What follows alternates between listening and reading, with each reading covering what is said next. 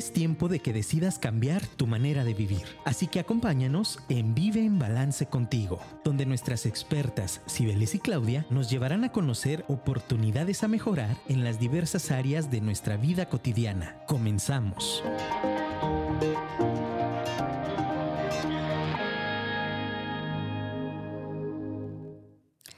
Hola, hola, buenas tardes, ¿cómo estás? Esto es Vive en Balance contigo. Estoy muy contenta de poder recibirlos aquí en este nuevo horario. Esta es nuestra primera vez en este horario. Igual seguimos en jueves. Muchas gracias a todos los que por ahí ya vieron la publicidad y nos están acompañando el día de hoy. Gracias, Gerson, ahí por esos aplausos. Y bueno, pues vamos a comenzar. Eh, si les integra un momentito más, ya viene en trayecto. Y bueno, pues el día de hoy quisimos traerles un tema muy interesante, un tema que nos han pedido mucho y un tema que tiene que ver o que está relacionado de lleno con las parejas. Pero antes déjenme mandarles por ahí los saludos e invitarlos a todos a que nos manden su WhatsApp y a que nos digan qué opinan del tema. Vamos a estar ahí por ahí lanzándoles algunas preguntas. Y bueno, el teléfono aquí en cabina es el 33 33 19 11 41. Ahí nos pueden hacer llegar algún mensajito. Y bueno, pues el día de hoy, en este nuevo horario, les damos a todos la más cordial bienvenida a Vive en Balance contigo. Gracias a todos los que ya nos están sintonizando a través de las plataformas de Afirma Radio o bien directamente en nuestro Facebook de Vive en Balance. Bueno, pues por ahí les decía que tengo algunos saludos muy, muy especiales. Quiero, yo vengo ahorita muy, muy fresca de, nadar, así que quiero mandarles un saludo a todas mis compañeras ahí de, de CDFI, que desde las 10 de la mañana ya estamos ahí en, en, la alberca, aunque el agua esté fría. Entonces, pues muchas gracias a todas por la buena vibra ahí que, que tienen desde tempranito. Y bueno, pues también mandarles saludos por ahí a la escuela de mi hija, eh, que ahorita ya, en cuanto termine el, el programa, salgo corriendo para allá por ella. Y bueno, pues bienvenidos todos y cada uno de ustedes.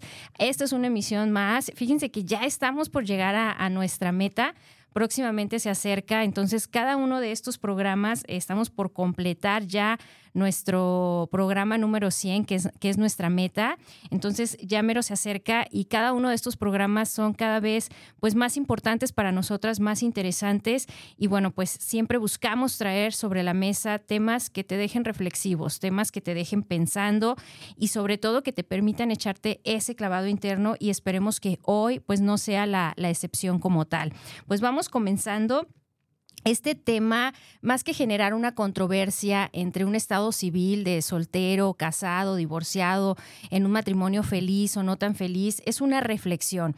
Es una reflexión que nos va a acompañar de la mano de algunas estadísticas importantes y donde la primera pregunta que, que basamos es ¿en qué consideras que el amor o el compromiso de pareja, si hoy en la actualidad sigue siendo para toda la vida?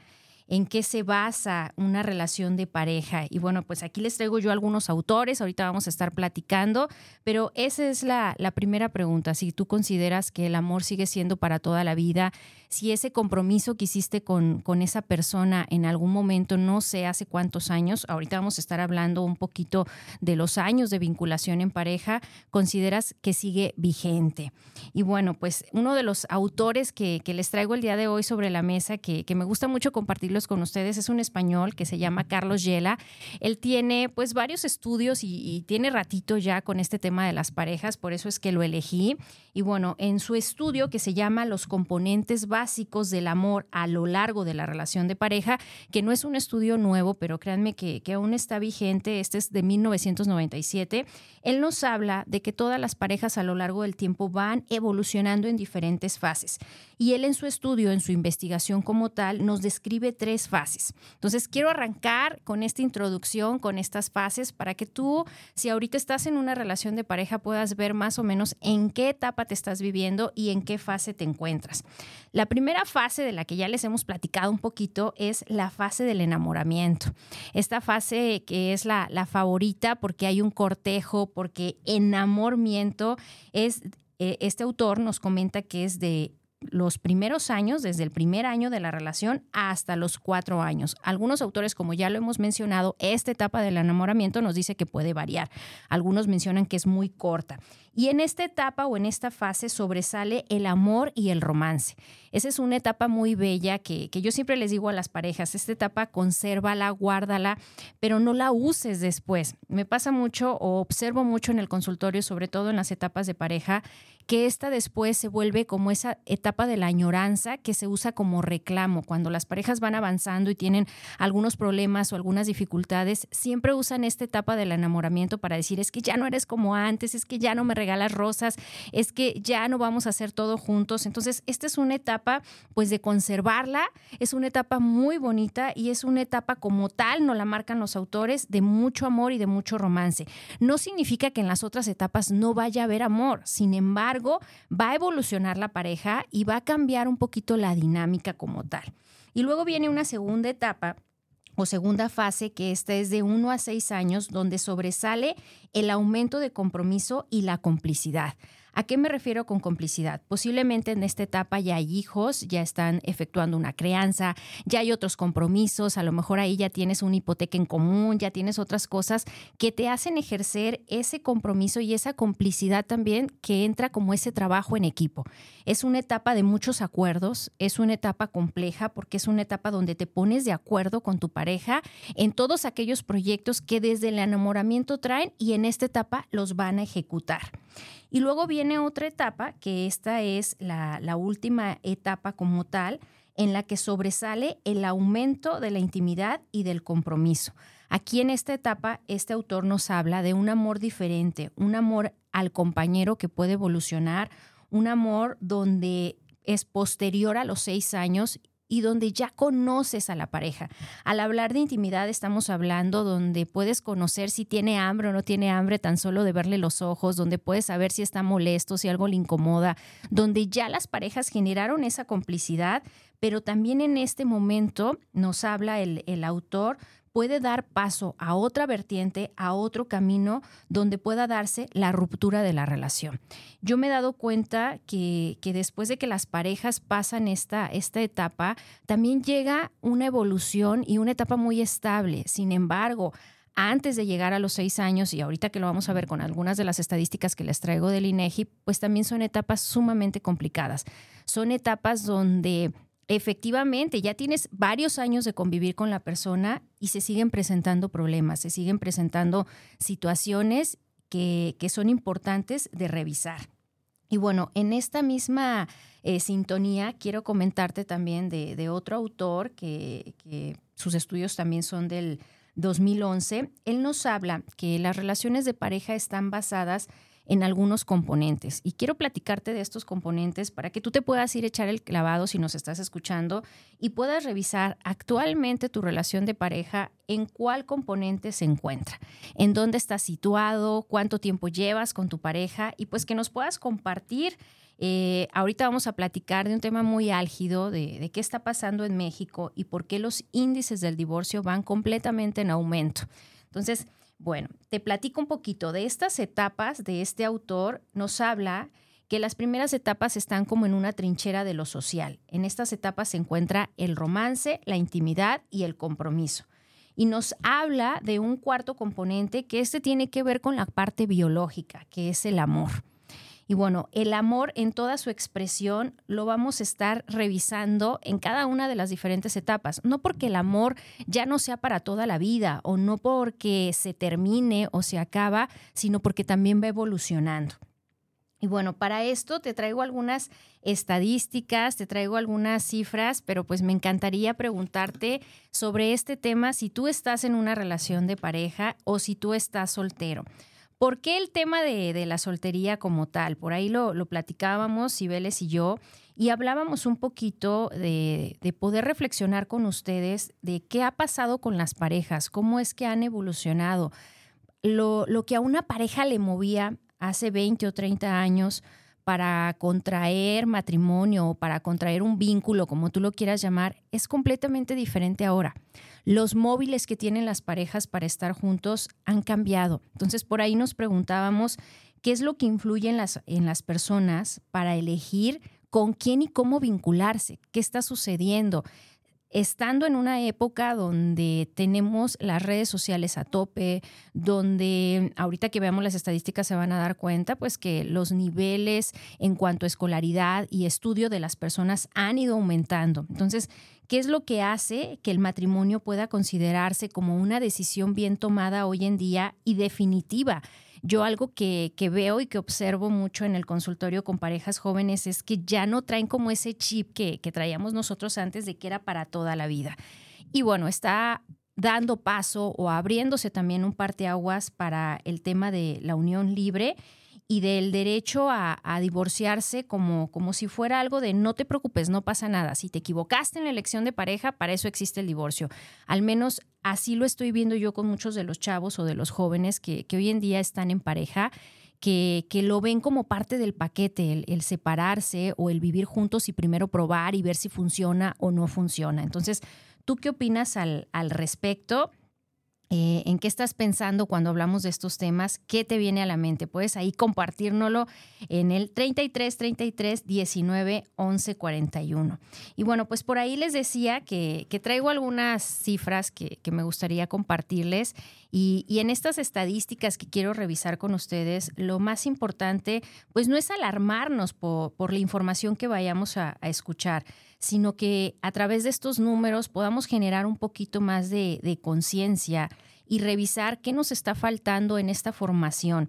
Eh, la relación de pareja puede definirse como algo muy gratificante para el ser humano a pesar de estas estadísticas que ahorita vamos a ver de altos índices de divorcio en México, y no solo en México, eh, por ahí en otros países también es un fenómeno como tal, eh, esto sigue siendo objeto de atención para, para todos los tiempos. Por ahí me encontré algo que decía que ya desde muy, muy de la antigüedad, desde los grabados sumerios, que estamos hablando cuatro mil años antes de Cristo, se observaban ya en las pinturas rupestres algunas imágenes y frases dirigidas a la convivencia en pareja.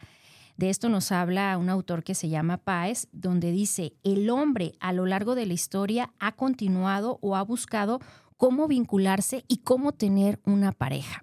Y, este es un fenómeno que, yo lo observo mucho en los jóvenes porque están en esa constante búsqueda. Es algo que de repente veo que les agobia, que les cuesta mucho trabajo estar consigo mismos, que les cuesta mucho trabajo de repente eh, por una temporada larga no tener una pareja. Y aquí es donde entra como esta cuestión de qué fue primero yo observo que, y, te lo comparto con mucho cariño, lo, que, lo que yo veo, que muchos chavos o que muchos jóvenes eh, de repente le tienen mucho miedo a la soledad, de repente le tienen mucho miedo a no tener una pareja. Y luego pasa el tiempo y, te das cuenta que cuando ya se vincularon, que cuando yo llegó esta pareja, que cuando yo llegó eh, esa persona que añoraron tanto que, que llegara, y que caen obviamente en una rutina, porque cuando ya hablamos de, seis años, pues podemos decir también que la pareja ya generó ciertas rutinas, ¿no? No que estén aburridos, quiero aclarar, pero que sí tienen ciertas rutinas ya muy, muy marcadas.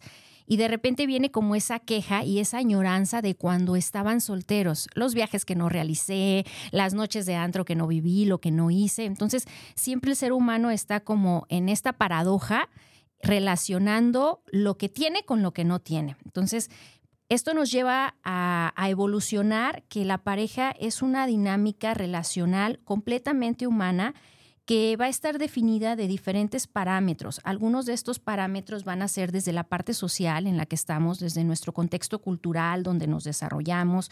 También en los rituales religiosos también van a verse influidos directamente y bueno, todo ello nos lleva también en los valores que nos fueron inculcados en, nuestra familia. Yo todavía veo que en algunas familias es importante que, la persona, en, como parte de su desarrollo, pues sí, hemos evolucionado y estudia, eh, trabaja, cumple tus sueños, tiene un proyecto de vida, viajas, muchas cosas, pero también en ese kit está el busca a alguien que te acompañe y busca contraer matrimonio. Entonces, eh, en estos diferentes contextos, pues las parejas se han ido evolucionando a lo largo de la historia como una opción que, representa la formalidad social, ya sea a través de lo religioso o a través del, matrimonio. Y por otro lado, la decisión de vivir juntos sin estar casados, que es conocida como la unión libre, se ha convertido ya como una alternativa cada vez más popular y, actual que inclusive muchos eh, lo recomiendan. ¿Tú qué opinas al respecto? ¿Es válido o no es válido que las parejas tengan como ese periodo de prueba, que puedan probar si es viable estar juntos o no estar juntos? Y bueno, en este, en este sentido, eh, la unión libre de la pareja se puede convivir en muchas ocasiones sin limitantes y con la posibilidad siempre ahí de poder separarse en cualquier momento. ¿A qué me refiero con eso? Eh, por ahí los expertos nos dicen que esta es la variable o este es el componente de alguna manera como mágico que tienen algunas relaciones que se viven en unión libre que hacen que funcionen. El saber que en cualquier momento pueden tomar la decisión de estar juntos o de no estar juntos. Y esto es lo que hace a muchas parejas el, tener como esa libertad de decir si decidimos estar juntos es porque queremos, es porque estamos probando, que puede llegarlos a hacer funcione como tal. Pues déjenme ver, aquí ya tenemos algunos comentarios y si tú también quieres mandarnos algún comentario, puedes hacerlo. Estamos aquí en, en Vive en Balance contigo. Si, si nos quieres eh, escuchar a través de la plataforma de Facebook o bien también puedes después compartirle el programa a alguien que consideres que le puede servir eh, directamente de la plataforma de Spotify. Y bueno, muchas gracias a todos los que ya nos mandaron comentarios. Quiero aquí leerles algunos. Dice, hola Claudia, escuchándote en este nuevo horario por la tarde o mediodía y siempre muy interesante. Muchísimas gracias, hermosa, por estar aquí al, al pendiente. ¿Qué nos compartes? Tú estás en una relación de pareja. ¿Qué opinas respecto a este tema? Y bueno, de este lado tenemos también a Samuel que dice, hola, eh, por el horario se me complica escucharlas, aunque siempre las escucho en el podcast. Y ya en este horario ya me va a tocar escucharlas en vivo. Muchísimas gracias, Samuel. Qué bueno que te haya caído bien el, cambio de horario y, que ya nos vayas a escuchar en vivo. Gracias. Y de este lado tenemos a Marta que dice, eh, falta de compromiso es lo que las relaciones son. A ver si funciona. Antes nos comprometíamos hasta llegar al tiempo y sin excusas y ahora hay muchos pretextos para todos. Muchas gracias, Marta. Ahorita vamos a tocar ese tema. Tocaste un tema álgido que es el compromiso y sí, claro que lo vamos a tocar.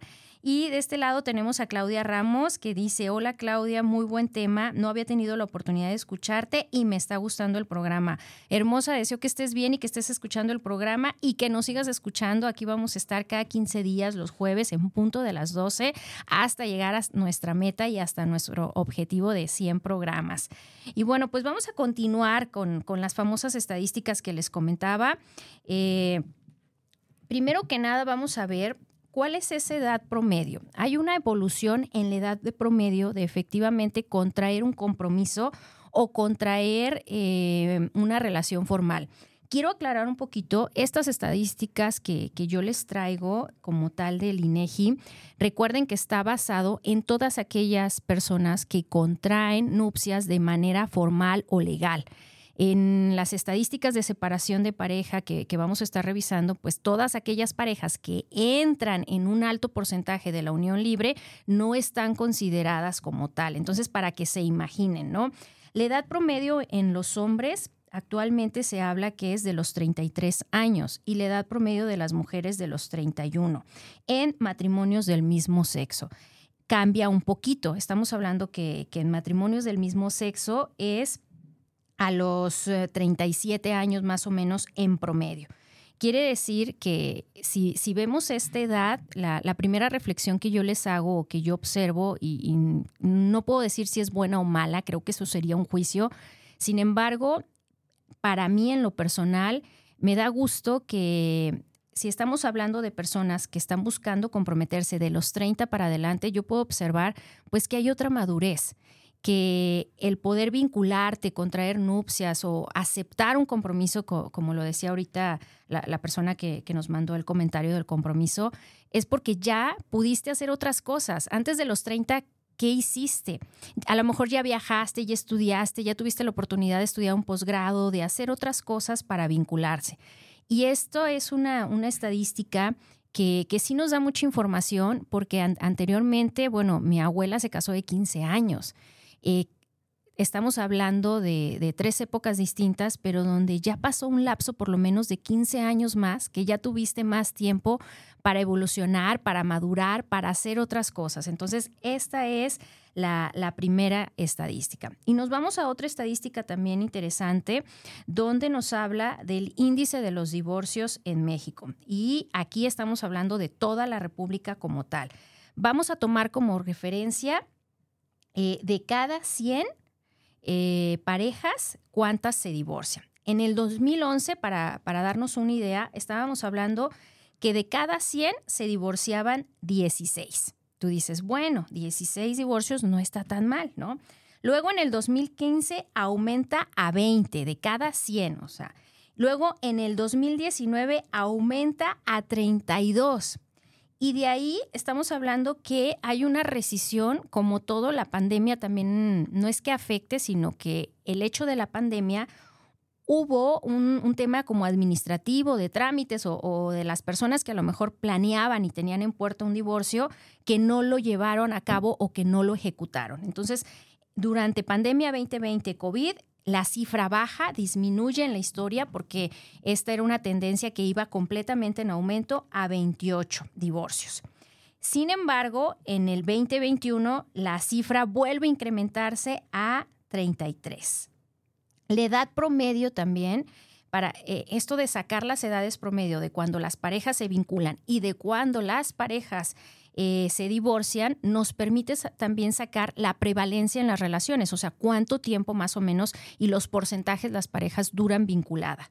En el caso de las mujeres, nos damos cuenta que la mayoría de los divorcios se ejecutan a los 40 años y en el caso de los varones a los 42 años de edad. Por eso constantemente es que yo les estoy hablando ahí de, este tema que tiene que ver con, esa crisis que nos da tanto hombres como mujeres a los 40 de replantearse mucho el proyecto de vida y de replantearse mucho pues las cosas que están viviendo y que están haciendo como tal. Déjenme, les, les leo otro comentario aquí que, que, ya llegó y también es muy interesante, que dice, hola, lindo día. Eh, sin duda lo más importante es ser feliz. Creo que hay diferentes modelos en los que te puedes sentir más a gusto es el mejor. Respeto el punto de vista de todos los matrimonios, pero no siempre es la única opción. Muchísimas gracias, Guadalupe Reyes, hermosa. Gracias por, por estarnos escuchando. Me da mucho gusto que, que, en este nuevo horario nos estés escuchando. Y bueno, un comentario más, porque ahorita sigo con las estadísticas. Héctor dice, eh, también sería interesante saber en estadísticas motivos de separación y divorcio, la brecha generacional, la actividad laboral y bueno, buen programa. Sí, ahorita vamos a platicar un poquito de esto. Efectivamente, Héctor, la, brecha generacional impacta en estas estadísticas y tiene que ver. Sin embargo, la, tendencia como tal es, eh, en cuanto a los componentes de, de esta relación, es la tendencia de los matrimonios es a la baja y la tendencia de los divorcios es a la alta. Y bueno, a nivel, a nivel mundial, estamos hablando que el, promedio de duración es de 16.6 años. Y los lugares a nivel mundial donde podemos ver todavía el, el tema que de, matrimonios que, se creen el matrimonio o el índice de matrimonios, pues a la alza va a estar Alemania, Francia, Polonia, Italia, España, Rumania, Hungría, Países Bajos y al final eh, Chequia y Australia. Entonces, en, en, este, pues en este tenor, eh, estos mismos parámetros que nosotros evolucionamos en estas estadísticas que, se nos brindan, pues también otros países están revisándolos y otros países también pues traen estos índices como tal. Eh, hace ratito les platicaba un poquito de, la permanencia, de qué tiene que ver la, permanencia. La permanencia nos habla de, de cuánto tiempo estuvimos vinculados. Y bueno, la, disolución eh, legalmente del, matrimonio cuando se hace, eh, muchas parejas, eh, por ahí lo que nos hablan las cifras del INEGI es que simplemente se separan, no todas llegan a ejecutar legalmente la disolución legal, puesto que hay temas de repartición de bienes, hay tema de la custodia de los hijos, hay un tema legal como tal, pero las estadísticas de aquellos que sí llegan como tal a un juzgado a tener una disolución legal, eh, nos habla del 29.6 que estuvieron 20 años en un matrimonio, personas que después de 20 años eh, dijeron o decidieron eh, disolver su, su, vínculo como tal. Y de 6 a 20 años tenemos la cifra más alta, que es 46.7, y las parejas de las que nos hablaba este autor Carlos Yela de la primera etapa, que también coincide con, con las estadísticas, eh, de disolución, estamos hablando del 21.8. Parejas que se divorciaron ya sea un año, dos años, tres años. Y aquellos que, se divorciaron, yo, yo, le llamo el récord Guinness, yo, yo me encuentro en, ellos, que, se divorcian eh, a un muy, muy corto plazo, estamos hablando que es el 1.5. Y bueno, esto, esto nos lleva también a, revisar eh, que en estos componentes o en estas, eh, estas decisiones de disolución no siempre es de ambos miembros de, la pareja como tal en muchas ocasiones es la mujer la, que piensa, la, que busca, la que organiza o, la que pide eh, el llegar a este trámite de, disolución. Y, bueno, existen también pues diferentes eh, modelos, como ya lo, lo mencionaban. Y bueno, antes de irme a una breve pausa, quiero comentarles eh, vamos a platicar también un poquito de los solteros. Hay un artículo muy, muy interesante dentro de la Gaceta de la UNAM. Ustedes saben que a mí me gusta mucho estar ahí constantemente rascándole qué tiene de nuevo la, la UNAM. Este es un artículo completamente nuevo 2023 que nos habla por qué en México los índices de divorcio van en aumento. Ahorita les, les comparto la, autora de, de, este artículo y ella cuestiona un poquito este tema de el amor ya no es para toda la vida. Sin embargo, yo te lo dejo a tu consideración. ¿Tú qué opinas? Y ahorita, regresando de esta breve pausa, vamos a estar hablando un poquito qué está pasando con este fenómeno de la brecha generacional, qué está pasando con el tema de los solteros, eh, sobre todo aquí en México. Entonces, pues me voy a una breve pausa con nuestros anunciantes. Eh, déjanos un mensaje ahorita en los comerciales aquí al 33 33 19 11 41. Estamos hablando acerca del vínculo de relación de pareja. Ahorita estamos cerrando esta primera parte con algunas estadísticas, pero ahorita regresamos. Esto es Vive en Balance contigo. Hola, hola, buenas tardes, ¿cómo estás? Estamos aquí regresando de esta breve pausa. Estás en Vive en Balance contigo. Estamos muy contentas de estar estrenando horario. El día de hoy arrancamos o, continuamos este proyecto que, tenemos. Creo que este es nuestro tercer cambio de horario, si más no recuerdo, eh, pero muy contentas de, poder continuar aquí con ustedes, con toda nuestra audiencia, con toda nuestra comunidad de Vive en Balance contigo. Y bueno, por ahí me preguntaba que por qué el, me preguntaba alguien que por qué el cambio de horario, pues de, alguna manera también nosotras hemos ido evolucionando en, este proceso y el tema ahí de las hijas, que, que de repente los horarios de las escuelas y de que ellas también van evolucionando. Mi, mi chiqui acaba de entrar a preescolar, entonces también pues la idea es poder hacer la mayor parte de actividades eh, por las mañanas para por la tarde poder estar eh, con ella, sobre todo porque eh, varias de mis tardes son en el consultorio como tal. Entonces la, la idea también de, de, este cambio es eh, poder estar con ella y compartir con ella algunas tardes. Y bueno, pues vamos continuando con este tema. Muchas gracias a todos los que ya nos mandaron un mensajito, muchas gracias a todos los que tienen una opinión con, con relación al tema. Y bueno, por ahí yo les decía que, que la UNAM, dentro de la Facultad de Psicología, está lanzando algunos artículos muy interesantes y en este 2023 publicó este donde señala que las situaciones como los conflictos en las parejas que se viven en un matrimonio a las que están en, unión libre, pues son muy distintos. Este artículo es de una autora que se llama García Meraz, de ahí de, la UNAM como tal. Y, bueno, ella habla, y, y, me gustó mucho su perspectiva, donde nos dice que hay una especie de percepción de cuando estás casado, de que te encuentras en una institución formal y que tienes como esa barrera para salir. Sin embargo, las personas que se viven como tal en unión, en unión libre, el punto de vista es de que están a una, en una prueba previa al matrimonio y que lo ven ahora como una opción de vida. ¿Tú qué opinas? ¿Es, es válido? ¿Tú le recomendarías a, tus hijos que, se tomaran esta prueba en unión libre o que le entraran de lleno al, compromiso? ¿Tú como papá eh, cambia tu manera de pensar, cambia tu perspectiva o, qué harías con relación a este fenómeno que, se está dando, ¿no? Y bueno, también ella nos, nos habla de algunos factores que son interesantes eh, que nos dice que las redes sociales han revolucionado todas las áreas de las relaciones interpersonales. hoy en día hay mucho la, la, tendencia a que los individuos busquen toda la información a vida y por haber de una persona, inclusive cuando están quedando o cuando están saliendo. O yo, a mí me encanta esta palabra porque en mis tiempos se usaba que era el cortejar a alguien, ¿no? Que era una etapa muy bonita porque en el cortejo era cuando conocías al otro.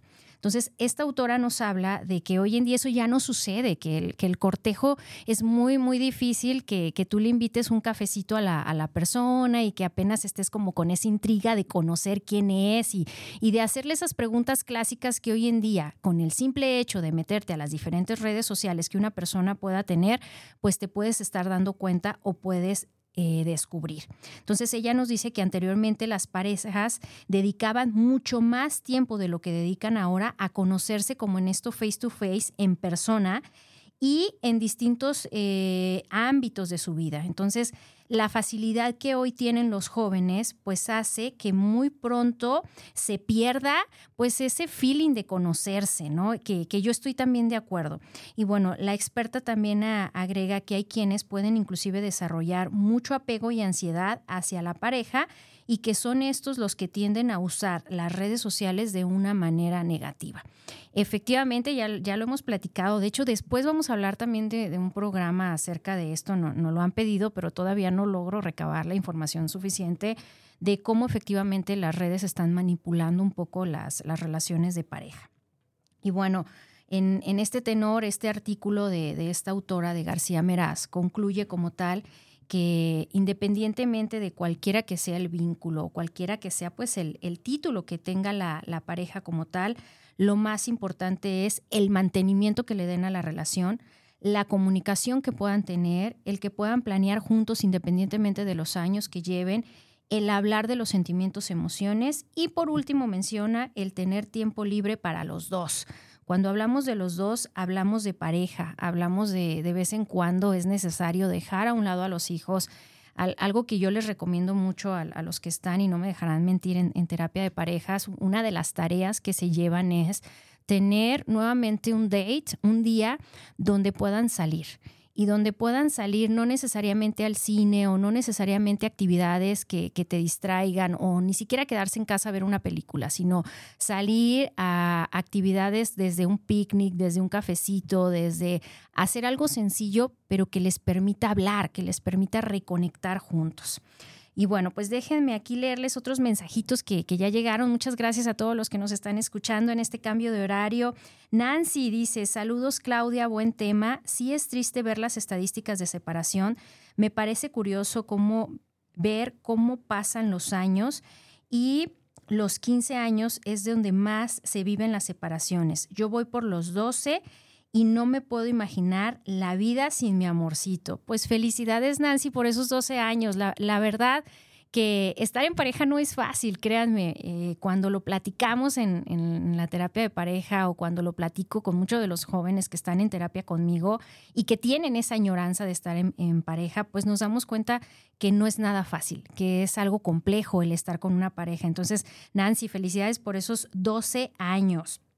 Y de este lado tenemos a Ramiro que dice o nos comparte, saludos Claudia, que entren de lleno al compromiso. Él es lo que recomienda, dice, eso viene desde la educación en casa. Si enseñas a tus hijos a ser comprometidos en todos, desde el noviazgo son comprometidos y el matrimonio busca el cómo sí. Muchísimas gracias Ramiro por, por este comentario. Tocaste un tema muy álgido también, que es el tema del del noviazgo, ¿no? Eh, hoy en día también el noviazgo está en, pues en una prueba como tal, porque efectivamente antes del desnoviazgo ya veías ese compromiso y yo veo muchos chicos hoy que también desde el noviazgo como que no se lo toman muy en serio, como que ven que es una etapa donde aún teniendo a una pareja pueden seguir conociendo, pueden seguir teniendo citas. Entonces, es, es, mi, es mi forma de verlo. Yo siempre se los explico así, que cuando estás con alguien, cuando tú decidiste estar con alguien, independientemente del título, estás conectado a esa persona energéticamente. Entonces, el simple hecho de que tú salgas o veas otras personas o por las mismas redes, de, repente que me doy cuenta que están ahí curioseando con otras chicas, eh, yo, sí soy muy radical en ese punto y, lo saben los chicos que van a, terapia conmigo y la forma en cómo se los explico es, no puedes compartir tu energía con, varias personas. Entonces, efectivamente, Ramiro, el tema del noviazgo es, es todo un tema. Igual y después nos aventamos un, un programa ahí del, del noviazgo, ¿por no?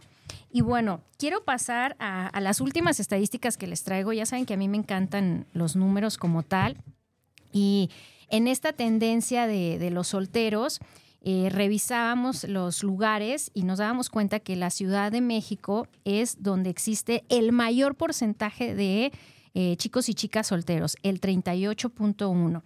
Y el lugar donde menos, eh, menos solteros hay es en Tabasco. Ahí estamos hablando que la mayoría eh, contrae nupcias, entonces ahí es como que a las parejas se les va a eh, complicar un poquito más. Y bueno, de las personas casadas como tal, hablábamos que en Zacatecas es donde impera el porcentaje más alto, el 44%, que está a, la alza, y en, en Unión Libre solo impera con un 26%. Este, este fenómeno nos habla también de que hoy en día pues los chicos están prefiriendo estudiar, están prefiriendo viajar, están prefiriendo hacer otras cosas antes de contraer un compromiso o un vínculo como tal. Y bueno, pues le doy aquí la bienvenida a Cibeles en esta segunda parte del programa, que por aquí también nos trae algo de, información con respecto al, tema. Cibeles, ¿cómo estás? Buenas tardes. Hola, buenas tardes. Gracias, gracias por escucharnos en este nuevo horario. Me da gusto que por ahí. Horario. Claro que sí, muchos me preguntaron por el cambio y bueno, están muy contentos de que también puedan escucharlo este a este tiempo. Y pues nada, eh, vengo incorporando obviamente, pero me encanta, ya estuve escuchando a Claudia acá en la primera parte, todas las notas que trae, las estadísticas. Y fíjense que dentro de, las notas que Claudia mandó para estudiar, como siempre, ya saben, le pone a, revisar primero sus notas, eh, en especial las de la maestría para este tema. Eh, efectivamente, hay muchas estadísticas que, que mencionan acerca de los cambios que están viviendo las personas y las características, pues también en el entorno. Esto que mencionaba ahorita acerca de por qué hay más solteros, por qué hay más personas, eh, bueno, digamos, comprometidas en distintos este, formatos, voy a decirle, eh, pues también tiene que ver mucho con el esquema de valores. Yo le mandaba algunas preguntas y algunas ideas del tema a Claudia y me decía, oye, pues muy buenas, porque hay como que muchos puntos de vista referentes a, a, ese tema de cómo nos vinculamos, el por qué sí, el por qué no. Y creo que una de lo que acaba de mencionar una de ellas es esta parte de que ahora nos damos más permiso o, buscamos hacer más cosas antes de, convivir con una pareja, de entrar a un compromiso de pareja, eh, porque creo que nuestro pensamiento pues también está cambiado. Eh, yo le preguntaba a Claudia eh, un, un, tema de, bueno, hace 20 o 30 años, en qué eran diferentes las parejas o los individuos, ¿no? Y cómo era su entorno. Yo me preguntaba, bueno, las personas hace 20 o 30 años, voy a decir 30 años más atrás, pues en qué pensaban, en que había un plan de vida ya preestablecido y que estaba limitado por muchas circunstancias. No, si eras mujer, pues te tocaba casarte. Si eras hombre, pues a lo mejor Ser hacías proveedor, ¿no? hacías otras cosas de buscar trabajo, establecerte en un lugar, pero buscar aquellas eh, circunstancias que te permitieran ser un buen proveedor, ¿no? Y posiblemente por temas de trabajo, este, por temas geográficos te movías, viajabas, conocías otras empresas, otras personas. Pero en tema de mujeres, pues eso también cambió. Entonces, esta perspectiva del trazado de, línea de vida que se tenía en la sociedad, incluso pues en la religión, eh, pues cambió, ¿no? Por eso es que ahora tenemos más expectativas, tanto hombres como mujeres, y estamos como ansiosos de experimentar cosas distintas, ¿no? Y, eh, sobre todo algo interesante, Sibeles, en este aspecto es, yo también tengo pacientes que me, que me comparten y que me dicen cuando les he lanzado la pregunta, ¿y por qué te casaste tan chico? ¿Qué onda? ¿Qué pasaba? Me decía, pues era los que seguía, en mi familia era algo muy normal, era como un factor social. Claro. Y no es que esté mal o, o que esté bien, ¿no? Cada persona nos puede dar su, su perspectiva, su experiencia de, de cómo le fue, ¿no? Claro, en, de hecho mi bisabuela materna, creo que ella eh, se la robaron, ah, por decirlo de una manera. Que eso era muy común. Era muy común antes, en los pero porque ella ya había acordado con mi bisabuelo, pues que se iban a, iban a hacer como ese ese tema porque ella estaba muy grande de edad era muy grande, creo que tenía 18 o algo así. No Imagínense. Tenía, o sea, no tenía 20 años, pero ella ya estaba así como de, ¿qué, qué está pasando? O sea, ¿Por los qué no 30, se casa? como ahorita ya eras una quedada, ¿no? Así- es el término que, que se utilizaba, ¿no? o sea, era una, era fuerte, era una circunstancia como de preocupación. Y bueno, eh, sus hijas, hay tres que no se casaron. Este, son solteras, una fue madre soltera y también creo que a pesar de que ya son de una generación diferente y viven en una, en una ciudad, en una orbe, con un entorno diferente, eh, también influyó mucho en la familia decir, oye, pues se quedaron solteronas. Digo, pero ¿por qué? Pues son solteras y punto, ¿no? Pero tienen como esa connotación un poco despectiva. Incluso negativa, ¿no? Eh, claro. O sea, eh, yo, yo me he dado cuenta con, con algunas eh, chicas que me ha tocado trabajar que, que ven este término con mucho dolor, este término que les ha impuesto la familia, porque no solo es la familia, es incluso la sociedad que les pone ese rol de, bueno, como fuiste la que no te casaste y la que no tuviste hijos, te toca cuidar a, a los padres o te toca hacer ciertas actividades que tú dices, podría ser inclusive Claro. injusto que les corresponda hacer Claro. eso. ¿no? Entonces las designan, ya les dan como una Un rol, ¿no? una ta- exactamente. Y bueno, pues les mando un saludo a todas mis tías, a Eva, Esther y a mi tía Lupe, que están por allá, este, en la zona de Zapopan. Y bueno, pues ni hablar.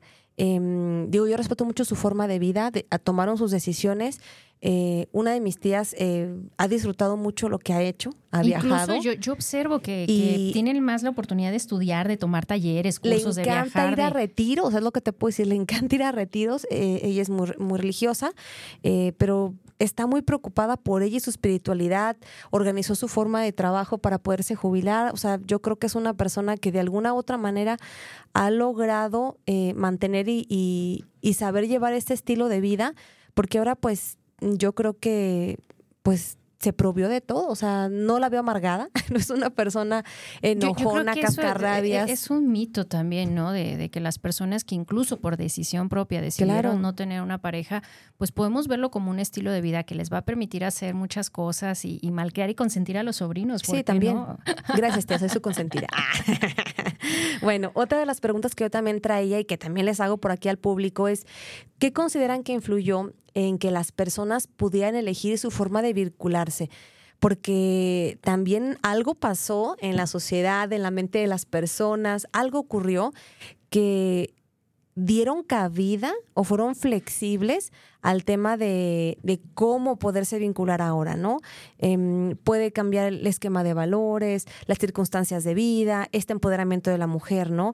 Otra pregunta que yo le hacía a Claudia, eh, ¿las verdes o las rojas? Las verdes, Ah, las ok. verdes. Es que traigo varias, Trae, pero... trae varias y ya, se nos está acabando el tiempo. Exactamente, ¿eh? ya me está comentando. Pero bueno, me encanta compartir, aunque sea este pequeño espacio con ustedes.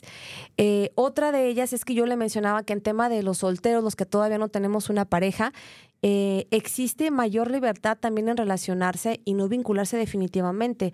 Porque eh, podemos tener esas relaciones como esporádicas, donde las personas ya nada más eh, se conocen, ven si funciona, no, no hay química y termina, ¿no? No hay un compromiso, están como probando a ver qué ocurría. Em, también hay mayor apertura sexual sin compromiso, creo que es algo que, aunque no, digo que sea ni bueno ni malo, simplemente em, creo que se, se abrió más Y que es un factor, ¿no? Es, es Y un factor de, eso, de- de exactamente, esta, es una de variable. esta época, ¿no? Entonces ya ahí también, pues esa forma de vincularse de alguna manera, pues con su esquema de valores, con su circunstancia, pues también marca algo diferente en lo que hoy estamos viviendo. Eh, se está disminuyendo también la presión social y familiar a los que eligen la soltería y otro estilo de vida al no vincularse de manera permanente. También es cierto, creo que la presión un poquito va bajando, ya platiqué de esta parte del antes, pero hoy creo que dicen, bueno, si decide, si no se ha casado y si sigue soltero, pues bueno, es porque está conociendo el mundo. Y que puede ser que esté soltero, pero en una relación, no sé si han escuchado ese término de toalla, donde cada uno tiene su casa, cada uno se vive de manera muy independiente con sus proyectos de vida, pero que de vez en cuando están como, como pareja, pero que se siguen viviendo como solteros inclusive.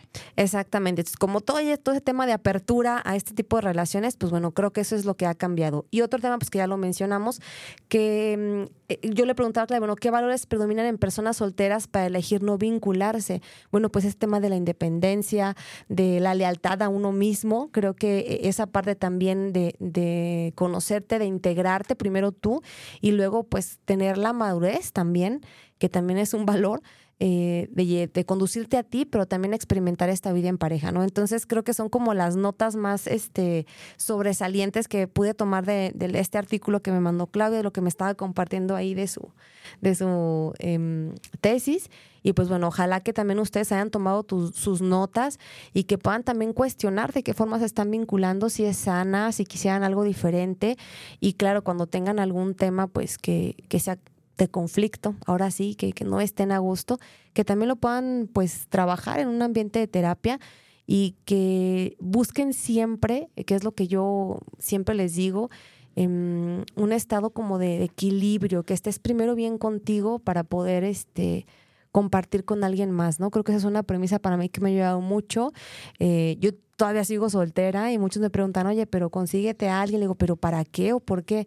Al te, principio, te cuestionan mucho ese tema de tu larga soltería. A ver, cuéntanos. Exactamente. Pues nada, lo primero es que cuando empecé mi proceso de divorcio, pues era obviamente un proceso que requería eh, de construirme, requería pues mi, mi mi autoconocimiento y, trabajar en esta madurez, ¿no?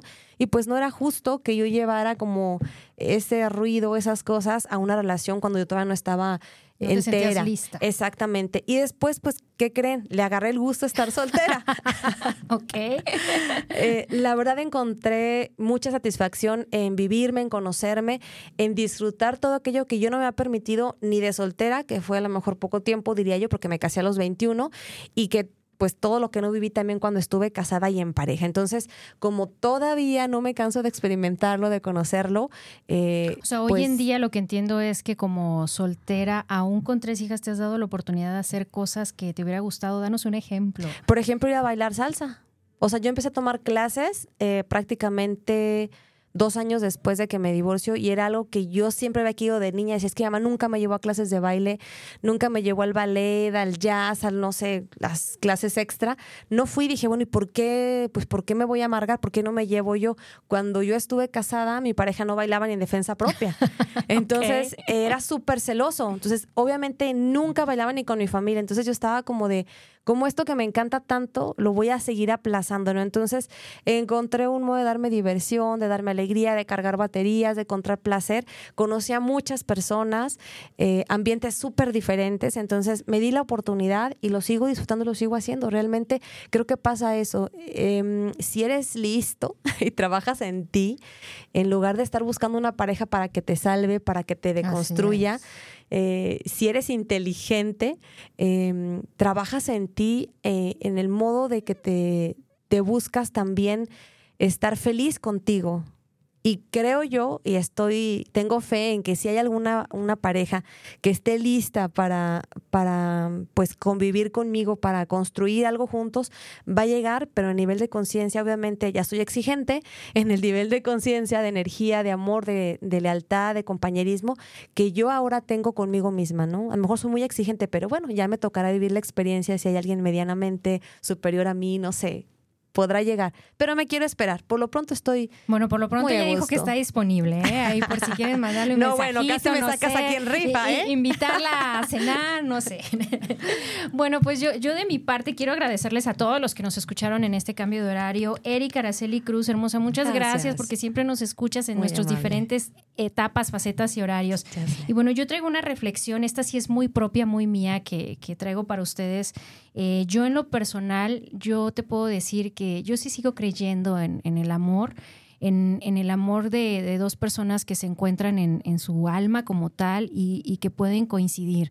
Yo sí promulgo mucho esta parte del, compromiso de, aviéntate, de busca ayuda, o sea, no va a ser fácil y, yo de verdad te puedo decir que, todas las parejas que he tenido en, terapia de parejas, las admiro mucho por la humildad, por la humildad de llegar ahí, de tocar la puerta con, con todo lo que traen, con todos los años.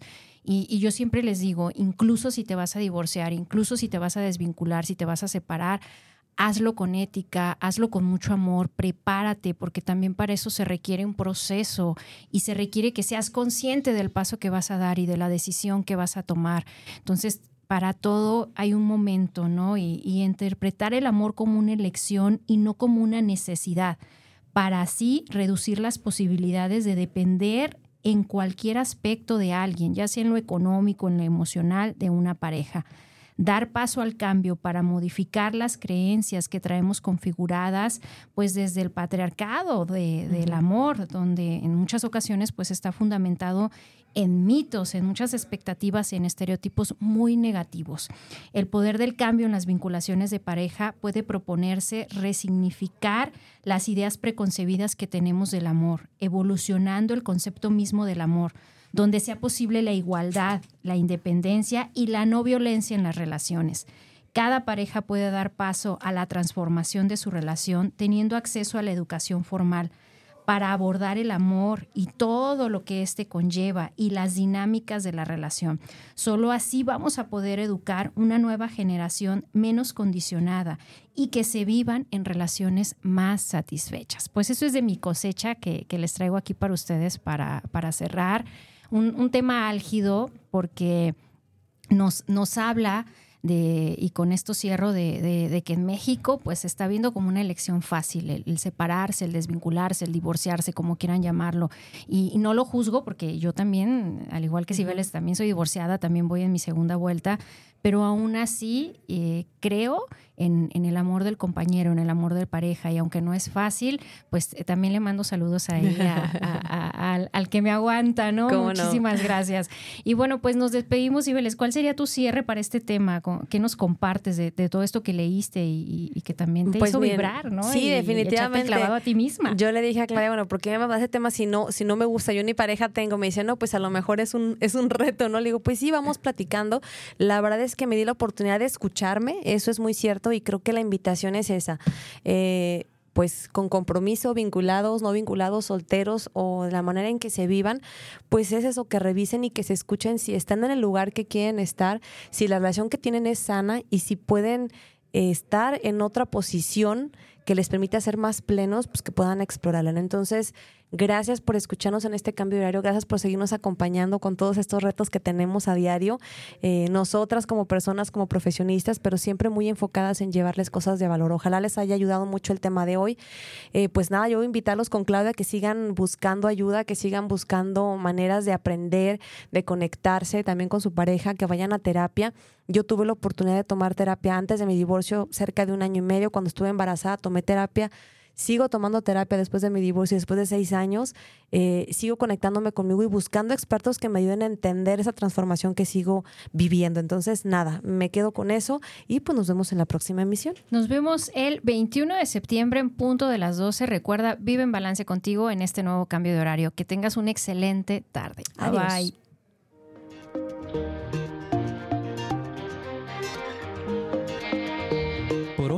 Terminado, pero recuerda que vivir en balance contigo mismo es un trabajo de todos los días. Por lo tanto, pon en práctica todo lo que hemos aprendido y nos escuchamos el próximo jueves en punto de las 6 de la tarde.